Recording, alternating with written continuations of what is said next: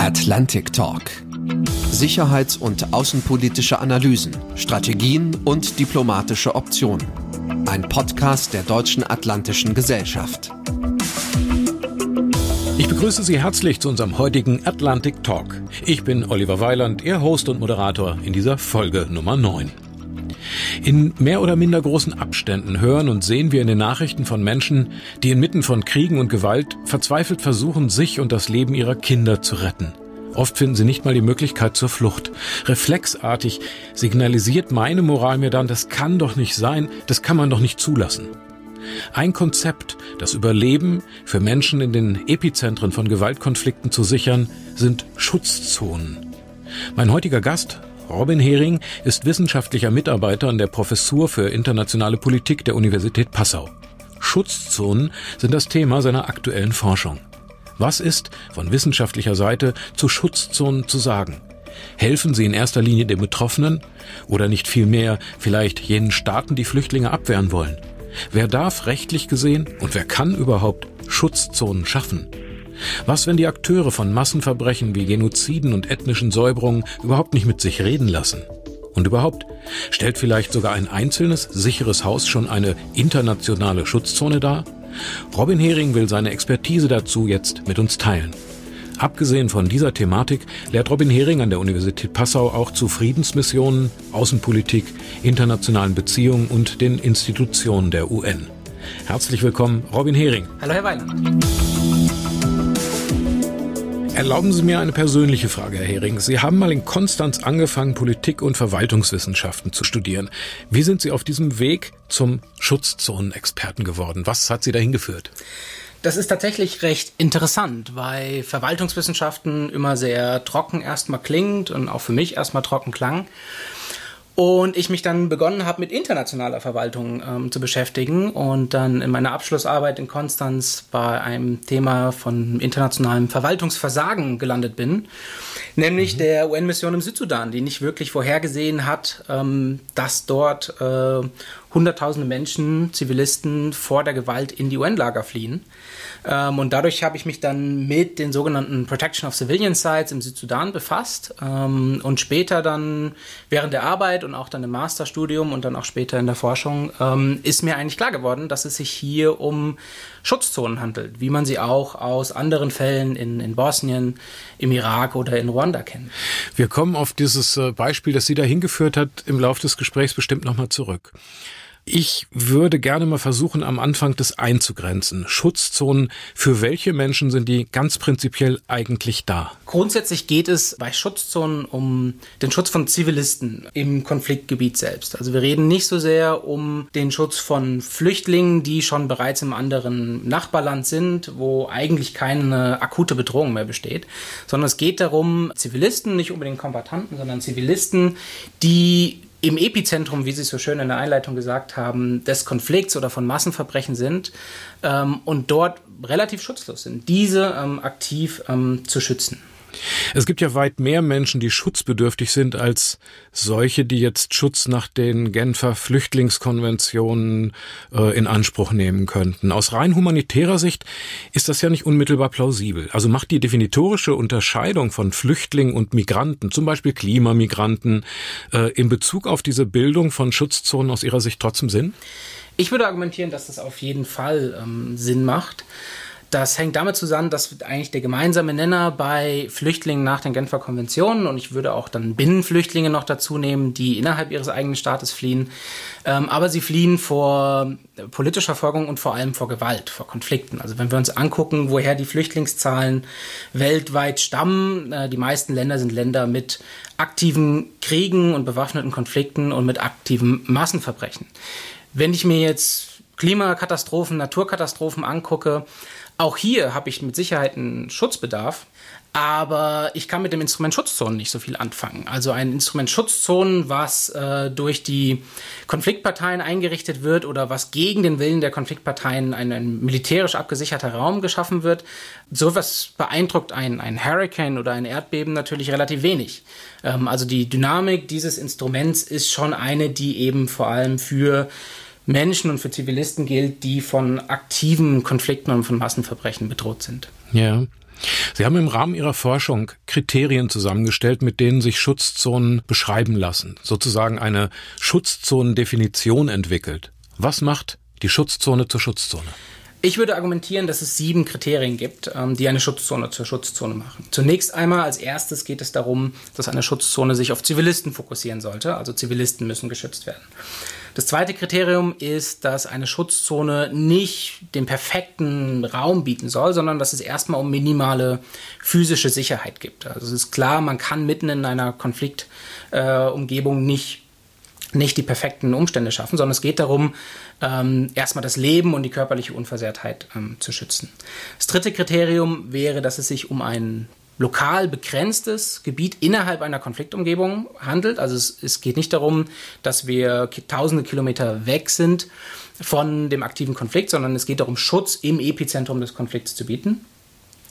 Als viertes würde ich sagen, dass Schutzzonen durchaus unterschiedliche Größen haben können. Also wir haben einen Fall im Nordirak in den 90ern, wo ein, die komplett, der komplette Nordirak zur Schutzzone erklärt wurde, also ein kompletter Landesteil. Mhm. Und wir haben andere Fälle, wo es einzelne Gebäude sind oder auch nur einzelne Camps, die als, als Schutzzone gesehen werden können. Ja.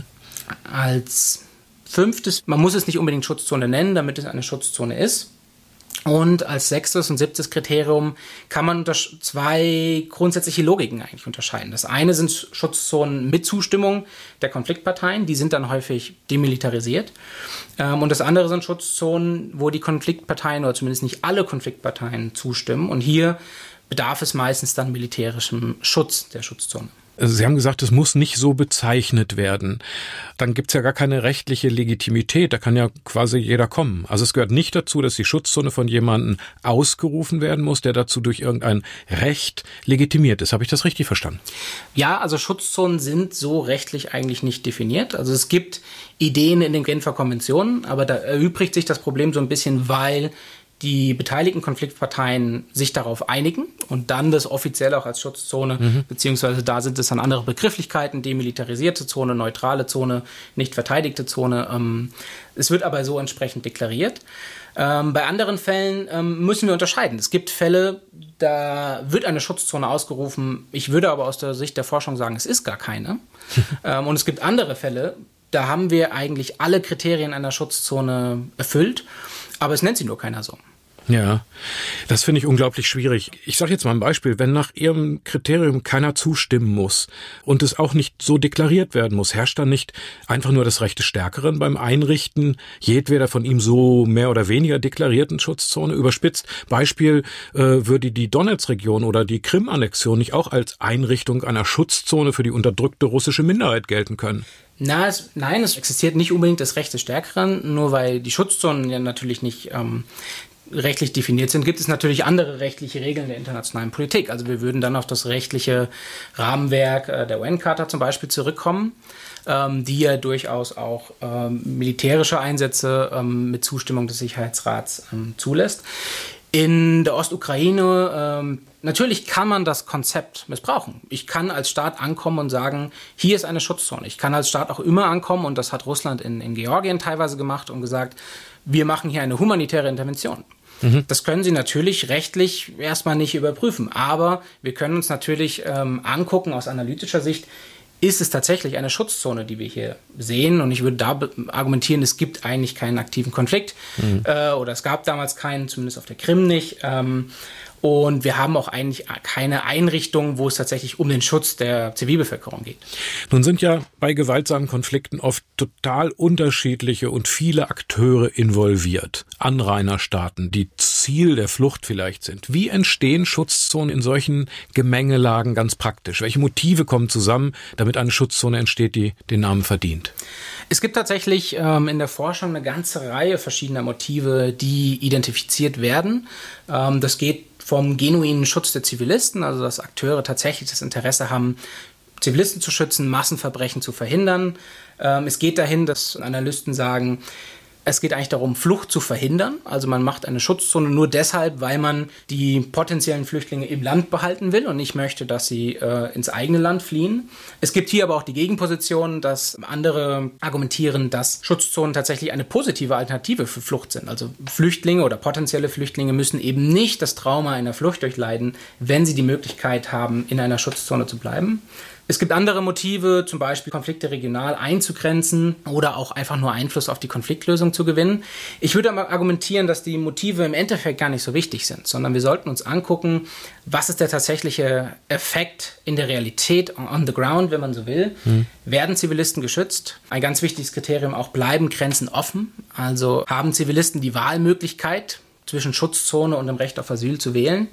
Und ist vielleicht der Schutzzonenbegriff nur heiße Luft, nur politische Rhetorik. Also ich spreche über etwas, aber ich mache eigentlich nicht viel Effektives in dem Gebiet selbst. Und das ist natürlich sehr gefährlich, weil ich unter den Zivilisten eine Erwartungshaltung schaffe. Äh, es kommen ja internationale Akteure an und sagen, hier machen wir jetzt eine Schutzzone und ich verlasse mich darauf.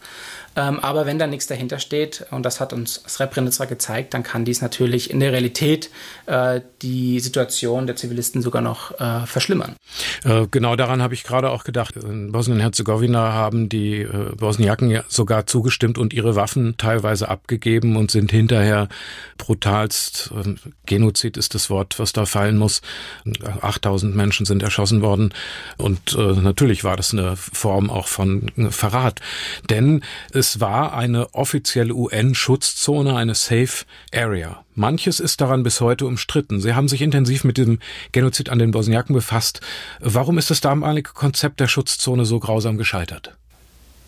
Also wir haben hier in Srebrenica ähm, und im Übrigen auch in den anderen fünf offiziellen Schutzzonen, die damals von der UN ausgerufen wurden, das Problem, das, was ich gerade beschrieben habe, dass nämlich eine Schutzzone international ausgerufen wird, in dem Fall sogar durch UN-Resolutionen bestätigt wird und dann in dem Fall sogar UN-Soldaten Blauhelme vor Ort sind, ähm, aber man eigentlich trotzdem nicht wirklich dahinter steht. Die UN-Soldaten in Srebrenica, das, das berühmte Dutchbat-Bataillon, was da war aus den Niederlanden, war nur leicht bewaffnet und hatte gar nicht die Möglichkeiten, sich gegen die anrückenden Verbände zu wehren.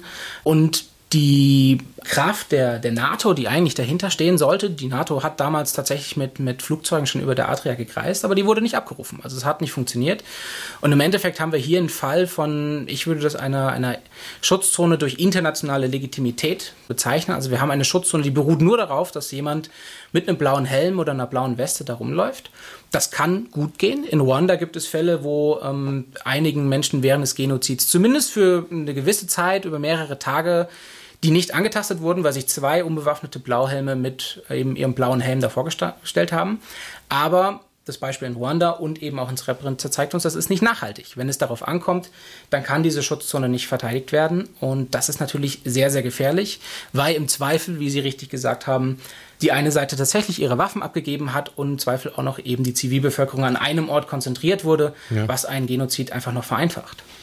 Hat diese Tragödie Bedeutung gehabt für Ihre Beurteilung von Schutzzonenkonzepten insgesamt? Für meine persönliche natürlich, weil es zeigt, es kann sehr, sehr viel schiefgehen ähm, bei Schutzzonen. Aber es zeigt auch zum einen eben, was passiert, wenn man eine Schutzzone nicht richtig macht. Es zeigt aber auch, dass das Konzept danach in den nächsten 20 Jahren fast vollständig von der politischen Bühne verschwunden ist. Also es hat niemand mehr über Schutzzonen gesprochen bis im Rahmen des jüngeren Krieges, wo es vielleicht dann wieder auftaucht, spätestens seit 2012.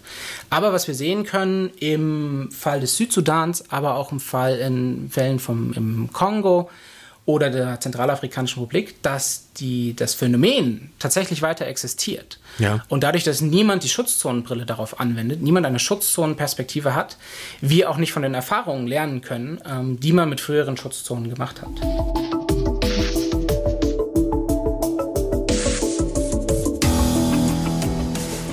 Können Sie vielleicht mal sagen, wie viele Schutzzonen gibt es überhaupt im Moment? Was sind die wichtigsten vielleicht? Das ist eine gute Frage. Der wichtigste Fall heute ist mit Abstand wahrscheinlich der Südsudan. Im Südsudan haben wir knapp ein halbes Dutzend sogenannter Protection of Civilian Sites, POC Sites. Was heißt es? Ähm, das heißt, dass dort, ähm, als der Bürgerkrieg ausgebrochen ist im Dezember 2013, am Höchstpunkt über 200.000 Menschen zu den UN-Stützpunkten geflohen sind und da gesagt haben, schützt uns bitte. Und die UN hat die Entscheidung getroffen, dort ihre Tore aufzumachen, die, die Menschen reinzulassen. Es ist auch insofern ein zum gewissen Punkt erfolgreiches Beispiel, da die zweifellos Leben gerettet hat. Es gibt verschiedene Probleme mit den Schutzzonen im Südsudan. Ich würde dies, diese Protection als Civilian Sites als Schutzzonen bezeichnen.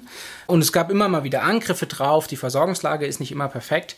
Aber wenn wir uns nur das Kriterium des tatsächlichen Überlebens sichern, wenn es die Wahl ist zwischen potenziellem Tod im Konfliktgebiet und eben Gang in eine Schutzzone zu den UN in dem Fall, dann haben diese Schutzzonen, diese Protection of Civilian Sites mit Sicherheit Leben gerettet. Also das müssen wir nochmal erklären, genau. Wie ist es mit den Stützpunkten? Ist da irgendwie ein UN-Zeltlager mitten in der Wüste und dann kommen die Leute aus der Umgebung und stellen sich um das UN-Zeltlager oder wie muss ich mir das vorstellen? Was ist ein Stützpunkt?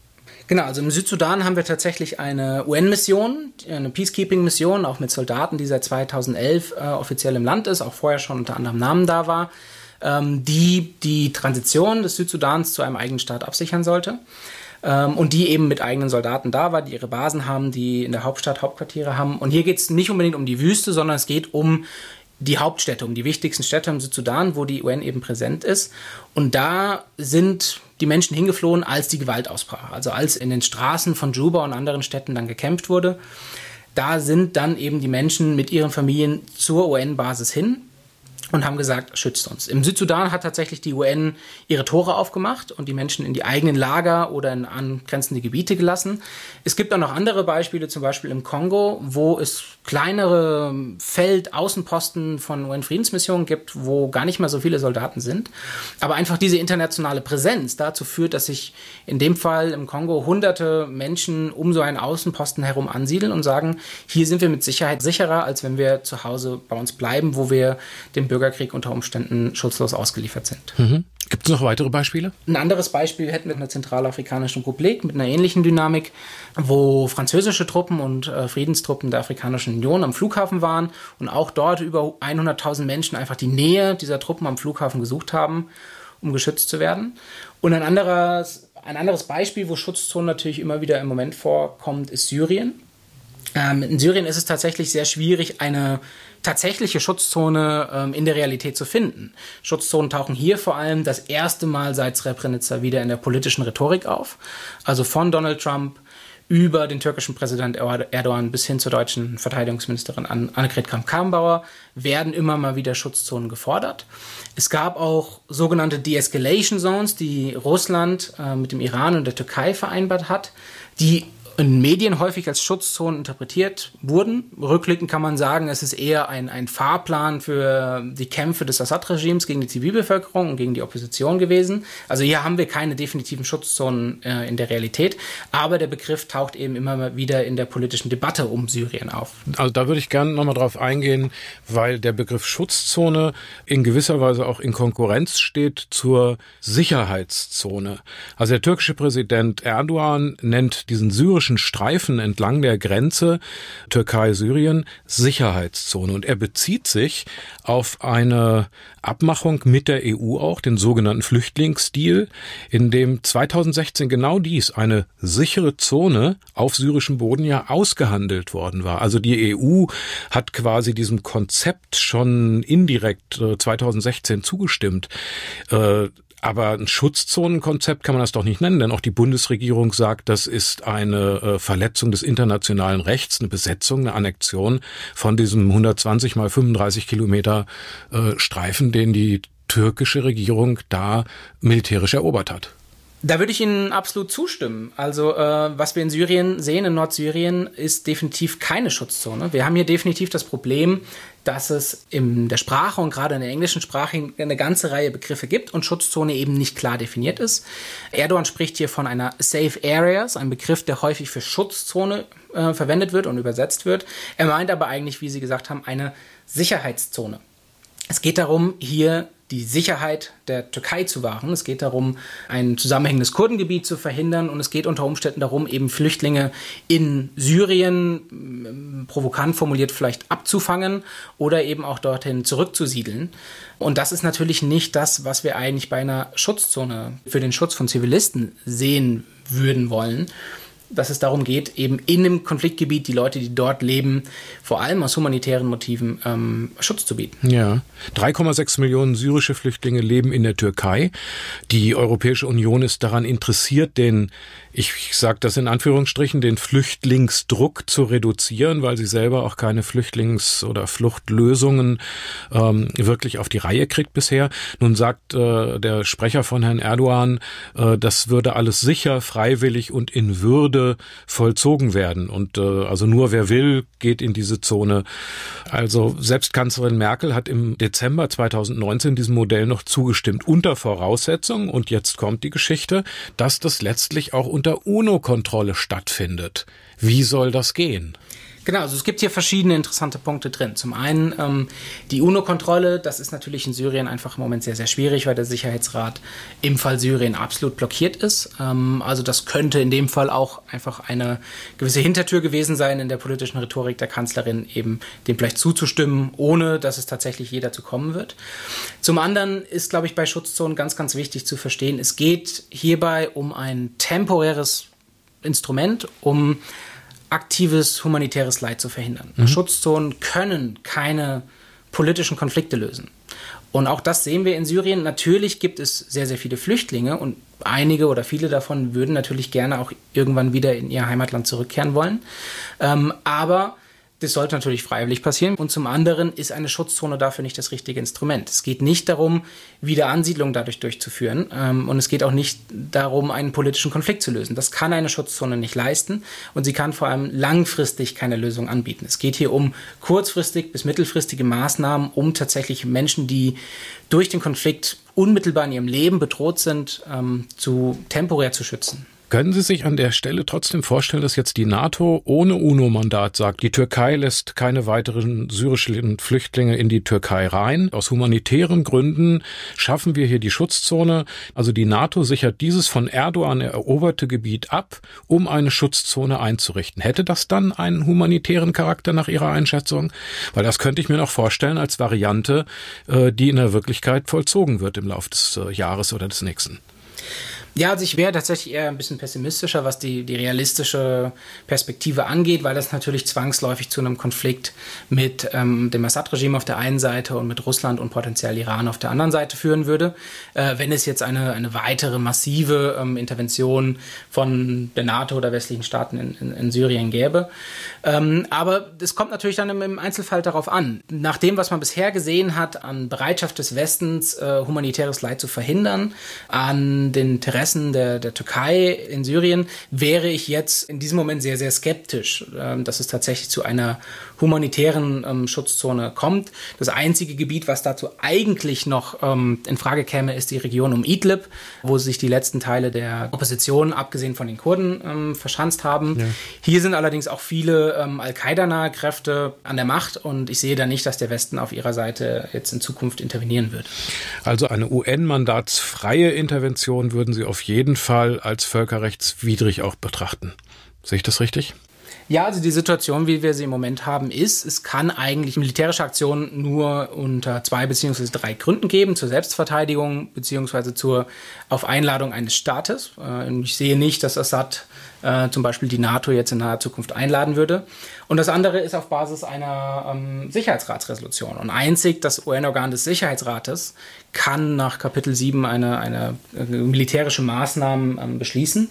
Und der ist im Moment blockiert. Also wir sehen seit Jahren, seit der Syrien-Konflikt begonnen hat, ähm, eigentlich eine Blockade im Sicherheitsrat. Ähm, es gibt die Vetomächte auf der USA und England und ähm, Frankreich der, oder Großbritannien und Frankreich auf der einen Seite und auf der anderen Seite Russland und China. Und ähm, da sehe ich nicht, dass eine, eine militärische Intervention in Syrien dort in nächster Zeit den Segen kriegen würde. Und insofern sieht es natürlich völkerrechtlich sehr, sehr schwierig aus.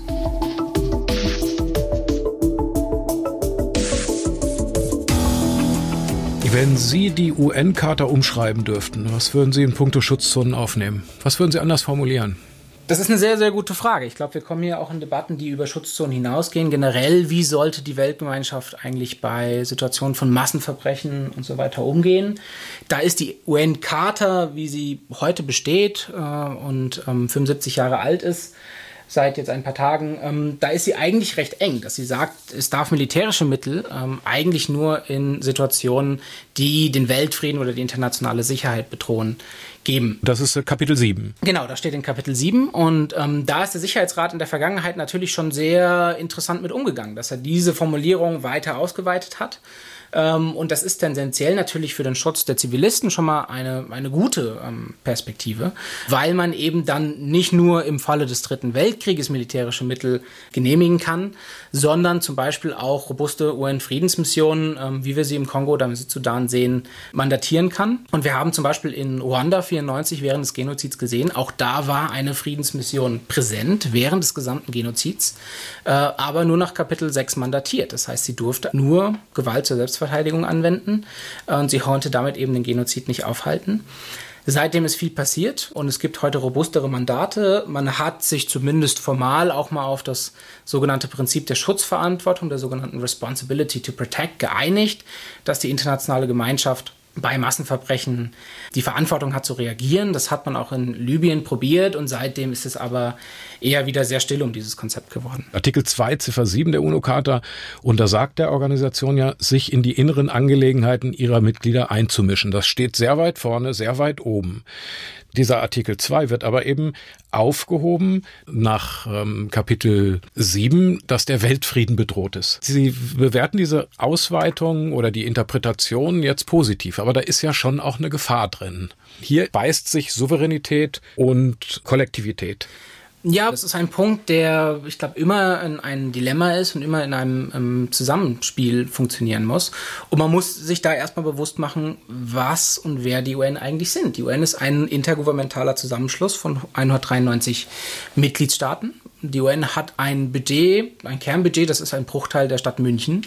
Die Frage ist, was ist die Erwartungshaltung? Die UN kann nicht und sollte auch nicht in jedem Konflikt ähm, dieser Welt intervenieren und sie kann auch da mit ihren humanitären Akteuren nicht in jedem Konflikt aktiv werden. Sie ist auf die Mitarbeit und auf die Zustimmung der Mitgliedstaaten am Ende fundamental angewiesen. Worum es aber geht, was wir uns konkret anschauen müssen, sind krasse und aktive Massenverbrechenfälle. Also Fälle wie Ruanda, wo in 100 Tagen zwischen 800.000, wenn nicht sogar noch mehr Menschen ähm, ermordet werden. Ähm, Situationen, wie wir es heute in Syrien haben, ähm, wo man natürlich schon fragen muss, kommen wir da weiter, wenn äh, eben sich alle Mitgliedstaaten darauf berufen, ja, wir sind halt im Sicherheitsrat blockiert und wir kommen hier eigentlich nicht zu einer Lösung und dann, dann ist es halt soweit.